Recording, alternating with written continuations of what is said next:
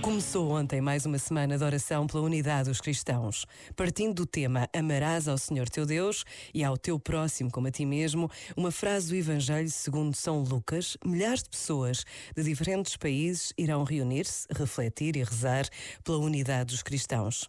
Esta é uma iniciativa que acontece todos os anos, focada em encontrar o que nos une e não o que nos separa. Nesta breve pausa de reflexão, podemos fazer parte deste desejo de unidade, rezar para que se caminhe nesta direção. Pensa nisto e boa noite. Este momento está disponível em podcast no site e na app.